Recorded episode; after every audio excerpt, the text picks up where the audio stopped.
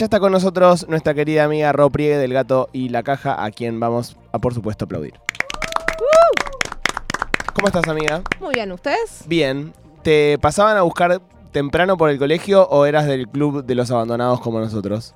En general temprano, me avisaban a veces, pero sí, mi mamá hacía mucho la de, voy a ir tarde porque en hora es un quilombo la puerta, entonces tipo, sabé que voy a ir tarde, no te preocupes, pero... Esto confirma eh, mi teoría porque Ro es bióloga. Es verdad. Es bien. Yo dije que a la gente que la pasaban a buscar temprano por el colegio o con prolijidad por el colegio, eh, son biólogos, ingenieros, tienen títulos. Y, Sí. no- y- y Médicos. a, los de, a los de tarde, bueno, hacemos Hicieron radio. algo más que un terciario. Hacemos radio.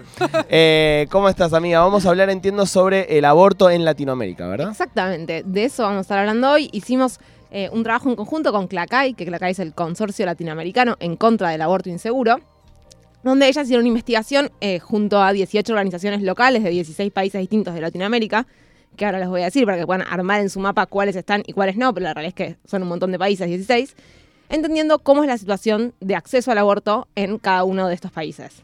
Porque más allá de el aborto es legal, el aborto es ilegal, o el aborto es legal por causales o voluntariamente, hay un montón de pormenores de las leyes que son importantes eh, de relevar y de entender cómo estamos cada país, sobre todo para pensar en que cuando unos países nosotros tenemos la suerte de vivir en un país que, en el cual conquistamos este derecho, espero que lo retengamos por mucho tiempo más, eh, pero cuando un país está en esa búsqueda de conquista de derechos, suele mirar la legislación de países vecinos para poder armar la mejor ley posible.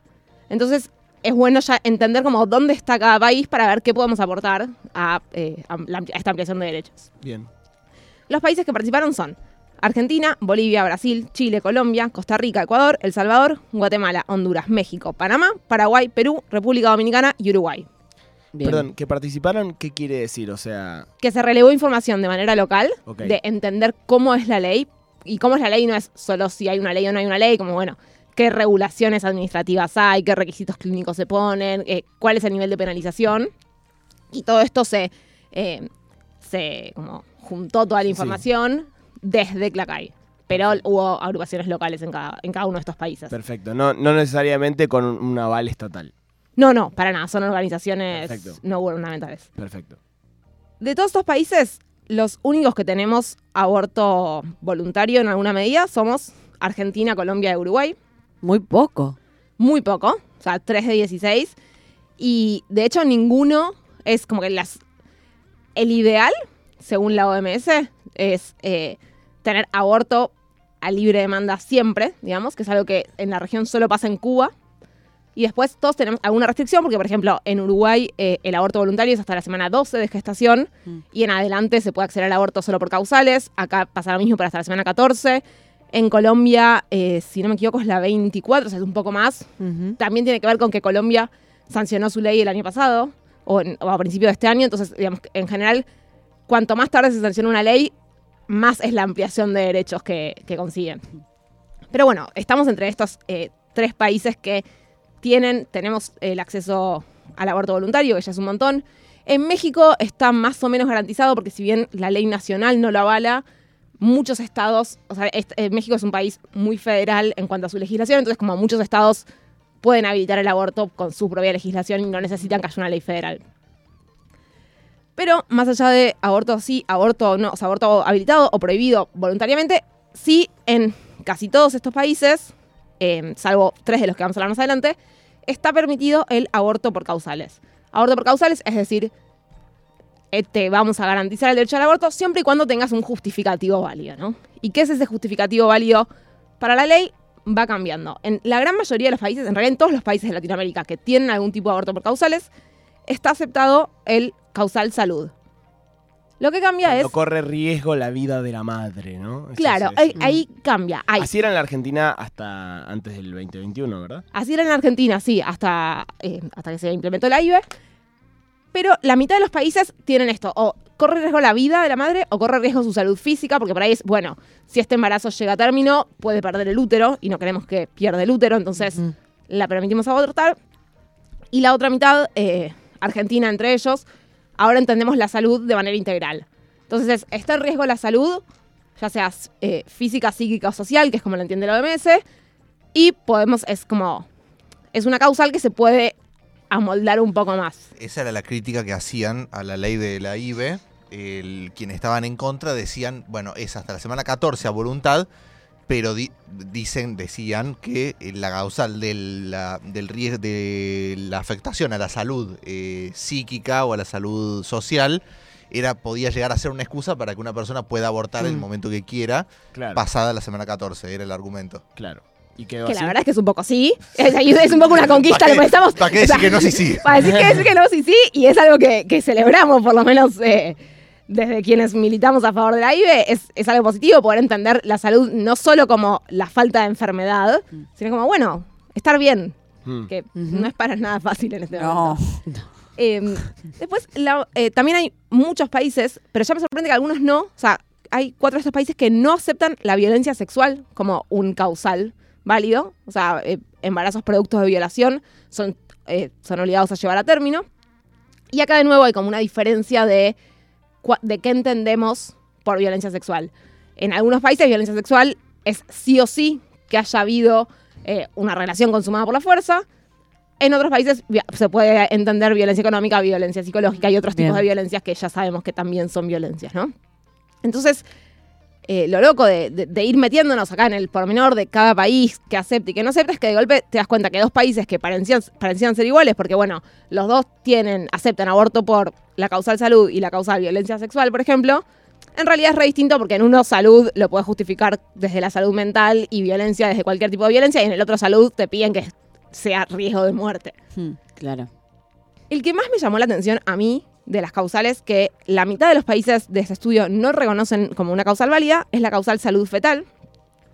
Esto significa que en la mitad de los países eh, latinoamericanos que aceptan algún tipo de, de aborto por causales, si vos estás cursando un embarazo en el cual sabes que por cuestiones médicas el embrión o feto no va a poder llegar a término o no, va- no, no es compatible con la vía extrauterina, o sea que apenas nace se muere, igual te obligan a llegar a término y parir o obtener una cesárea. No, pero eso, eso no es de- afecta contra tu salud mental, por ejemplo. Como Claro, que no pero podés sí. alegar Pero son esa países que no contemplan eso. Ah, Son claro. países que solo aceptan salud física, lo cual eso a mí me parece un nivel de perversión No, tan no, película de terror.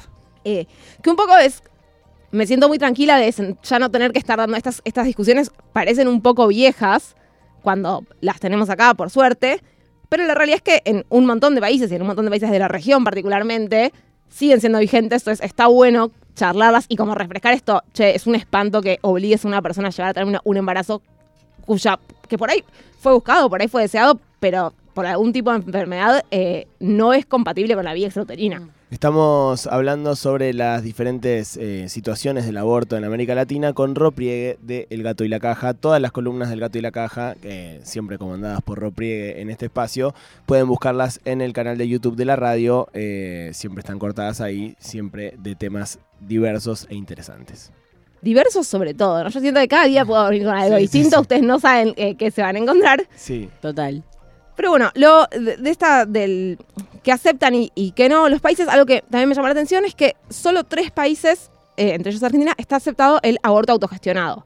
Es decir, eh, la discusión aborto en el hospital o aborto en cualquier lugar, que se dio en todos los cánticos de, las marchas, recordarán, eh, es tener un aborto autogestionado es que te indique un médico, una médica, el procedimiento para hacer el aborto en tu casa y vos puedas hacerlo teniendo claras las indicaciones de en qué, con- en qué situaciones deberías acudir al hospital, ¿no? Que digo, por ahí es, bueno, ¿qué puedes esperar? Porque eh, atravesar un aborto entiendo que puede ser bastante doloroso, o sea, hay niveles de dolor o de, eh, Sí, o de de- pérdida de sangre que Sí. son normales y que está bueno que sepas, esto es lo esperable, pero si estás hace tres días sangrando Mm. y ya no, Mm. venía al hospital.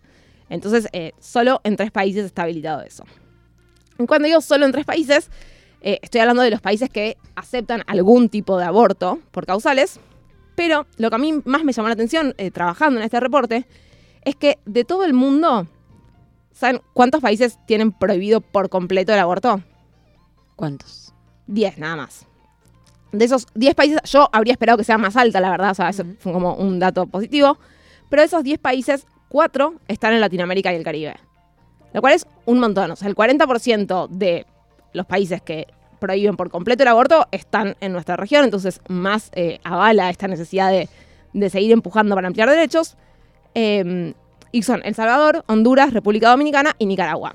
En Dominicana hubo hace poco un debate eh, que era justamente para, creo que eran eh, tres causales. Sí, vida, seguro. Sí, Eh, no me recuerdo, porque era una consigna, eran todos con la misma letra. No me acuerdo cómo, cuál Ah. era la letra ni cuáles eran las consignas. Es poco preciso lo que estoy diciendo, pero hubo un debate hace poco, se votó en el Congreso y salió rechazado. Para, Vida, para, para- Velocidad. No, no. Eh, ¿En qué Vida, país? velocidad estamos verde. hablando? En Dominicana. Dominicana. Un alias. Eh, que incluso no sé si no estaba apoyado el proyecto por el presidente, que es Luis Abinader, pero, pero no hubo, o sea, se rechazó en el Congreso, en el, el Parlamento. No encuentro esto que estamos eh, tratando de buscar, pero ya lo vamos a encontrar. Bueno, sigamos. Sí, no recuerdo exacto. También hubo algunos que eh, hubo aprobación de Congreso y después baja por el Ejecutivo. O sea, incluso en, en algunos de estos países estaba aceptada la causal salud hasta el 90 y pico y en el 90 y pico dijeron, no, no, menos derechos, menos derechos y sacaron también eso. Pero tengo algunos datos de estos países para tomar un poco de dimensión de, de lo drástico que es. En El Salvador, por ejemplo, entre 1998 y 2019 procesaron a 181 mujeres por tener abortos. La mitad de esas mujeres fueron denunciadas desde los mismos hospitales públicos. O sea, mujeres que llegaban a un hospital público, probablemente porque el aborto había tenido alguna complicación y necesitaban atención médica, y de ahí, no sé si las atendían o no, pero de mínima las denunciaban y les abrían una causa. No muy simpático, digamos. Eh, en Honduras hay al año 900 niñas embarazadas producto de una violación, obligadas a llevar a término sus embarazos por el Estado, porque no les garantizan eh, nada el acceso al aborto, que para mí, si niña y violación, es como, no sé, por ahí es un montón, por ahí, por ahí tenés que flexibilizar un poco. Yo, yo, eh, te acepto que no me quieras dejar tomar decisiones libres como una mujer grande independiente, pero una nena violada por ahí es un poco mucho. Y en República Dominicana, el, el último dato así más escabroso que tengo es que tienen 25.000 hospitalizaciones al año por aborto. Wow. Hasta incluso pensándolo económicamente, viejo, es un, es un costo que te ahorrás. Es un costo de salud pública altísimo, porque esas hospitalizaciones tienen, eh, tienen dife- diferentes grados de dificultad, digamos, o de nivel de atención necesario, pero hospitalización ya implica una internación, que es un costo muy alto. Tienen una alta mortalidad materna, porque, eh, eh, nada, por, una, por, causa, por consecuencia perdón, de un aborto mal hecho. Entonces, hay como, hasta desde un punto de vista, como decimos, más económico, más de salud pública en general, eh, decir, bueno, ahorrémonos este problema. Pero bueno, ya sabemos que la discusión no pasa por, eh, por qué, qué es lo que más conviene, sino que hay cuestiones morales que entran mucho en discusión, que ya tenemos saldadas, pero como digo, me parece importante la idea de poder ser ejemplo para otros países de la región. Y algo que me llama mucho la atención es que para nosotros, o para, no sé, por lo menos para mí y mis compañeras con las que charlé mucho, Uruguay siempre fue un norte, ¿no? Du- Durante nuestra campaña era como, tenemos que hacer como Uruguay. Porro y aborto. Porro y Y aborto. trabajo sexual. Esa es, lo que nos vendían. Playa en el Río de la Plata. playa y el sol que se pone del lado del mar. Ah, Ahora no hay Ahora no agua. hay agua Agua, potable. agua. Así que, y aborto ya tenemos, porro más o menos. el sol bueno, qué sé yo. Claro. En Claro, Meco pasa. Hasta. Susana Jiménez volvió. Sí. Y no, no compra más vida de Candy Crush. No. Eh, No. Bueno, en Uruguay fue el primer país, si no me equivoco, del mundo en legalizar, seguro del, del continente, en legalizar el aborto voluntario, pero también por eso quedó con una ley bastante eh, vieja, básicamente, ¿no? Y tiene algunos requisitos que son de mínima cuestionables. El primero y muy llamativo es que en Uruguay, para poder acceder a un aborto, tenés que tener una residencia acreditable en el país o ser ciudadana. Lo cual, claro, hoy medio que no tiene mucho sentido, pero en su momento, cuando sos el único país en un continente que legaliza el aborto, entiendo que quizás hasta por presión externa de los otros países de, che, no quiero que todas mis ciudadanas vayan a abortar a tu país, Mm. poneme una restricción. No, propio internamente decir se van a llenar nuestros hospitales de bolivianas, peruanas y cosas, o sea, algo que también es un debate, también fue un argumento acá cuando se debatió Mm. aborto. Hmm, Sí, sí, como todo, cualquier tipo de acceso a la salud pública. Sí. Sí. O, mismo los partos. Vienen a parir acá. Eso Sí. es algo que Sí. se, se ha dicho mucho. Que aclaro que he acompañado un aborto en España porque me tocó estar ahí, en donde se podía abortar en el hospital y cuando vieron el documento de ser argentina te mandan a tu casa. O sea, no Wow. es que Qué lindos. es Uruguay nomás. No, no, pero Uruguay seguro no es Uruguay nomás. Pero dentro de, digo, ni en Colombia ni en Argentina pusimos ese requisito. Entonces Mm. está bueno que las legislaciones que vinieron después se vayan construyendo. Por ejemplo, en Uruguay también, y no es para nada la intención de bardear Uruguay, sino como entender cómo eh, a medida que avanzamos en, nada, legislativamente podemos hacer cosas más piolas. Sin hablar. Otra cosa que es obligatoria es un periodo de reflexión entre la primera consulta y que efectivamente accedes al aborto. Ahí va. Que es que, bueno, vos ya decís no quiero abortar, ok, tenés que irte y volver en un par de semanas, eh, son dos semanas si no me equivoco, para ver que estés segura de la decisión. Eso es tremendo porque estás dos semanas sabiendo que, que, que, que tomás esa decisión y tenés que estar esperando, es un montón. Sí, y es un nivel de infantilización también, es como, no voy al hospital sin haberlo pensado bien. Claro, anda a pensar, estoy embarazada, boludo, no quiero estar más, no Me quiero, quiero sacar pensar esto nada. encima. Ya pensé. Ya pensé. Me tomé tres bondi para llegar acá. Sí, Total. Sí, además no es que me acabo de enterar que estaba embarazada. Tipo, ah, me enteré y pasé por la puerta. No, ya lo pensaste. Vi luz y entré. Claro. Y de mínima, sí, es cierto que eh, es lo que para mí está bueno es tener una instancia en la que está la persona gestante sola con les médicos para poder garantizar que está yendo a abortar por voluntad propia y no, no porque la están llevando a alguien más. En ese sentido, Mm. sí está bueno la reflexión o decir pensarlo, pero irte a tu casa en general no es una buena idea porque si ya tomaste la decisión, ya la tomaste. Y además lo que puede pasar es que por ahí en el medio se pasan semanas y, y cambia tu cambia el momento gestacional y el aborto es más difícil de hacer o la nada un montón de cosas por las cuales estaría bueno que Uruguay eh, actualice su ley en ese sentido. Otras cosas que me llamaron la atención que hay eh, nada que hay requisitos en, en otros países por ejemplo que algunos países piden que haya un panel de médicos que dé la autorización del aborto o sea no alcanza con que un médico o médica diga esta persona está en condiciones de abortar sino que tiene que haber un tribunal y ya de nuevo, ¿no? Como que por ahí en la ciudad de Buenos Aires eso no es un problema tan grande, pero de golpe estás en un pueblo en el que la mitad de los médicos te conocen eh, o a tu familia Sí. y ya no es tan fácil conseguir tres que tengan hay, sí, ganas de hay un tono como de, bueno, te vamos a dejar hacerlo, pero te vamos a hacer sentir muy mal en el Claro, proceso. las- vamos a hacer que te arrepientas en cada instante en el que estás pasando por esto. Eh, la verdad es que el, el reporte completo es bastante interesante de leer y de, de ir encontrando estas diferencias o ir nada, conociendo las realidades de otros países. También pensando un poco cómo yo por lo menos siento que desde Argentina, desde el movimiento feminista en Argentina, fue como, bueno, se conquistó este derecho y ahora perdimos un poco el norte de hacia dónde, qué, es lo que queremos eh, ampliar y me parece que en ese sentido tener una mirada amplia de patria grande, patria gestante, es como, está bueno poder tener un, como, ver qué podemos hacer desde acá para ayudar a ampliar derechos en otras, en otros países de la región.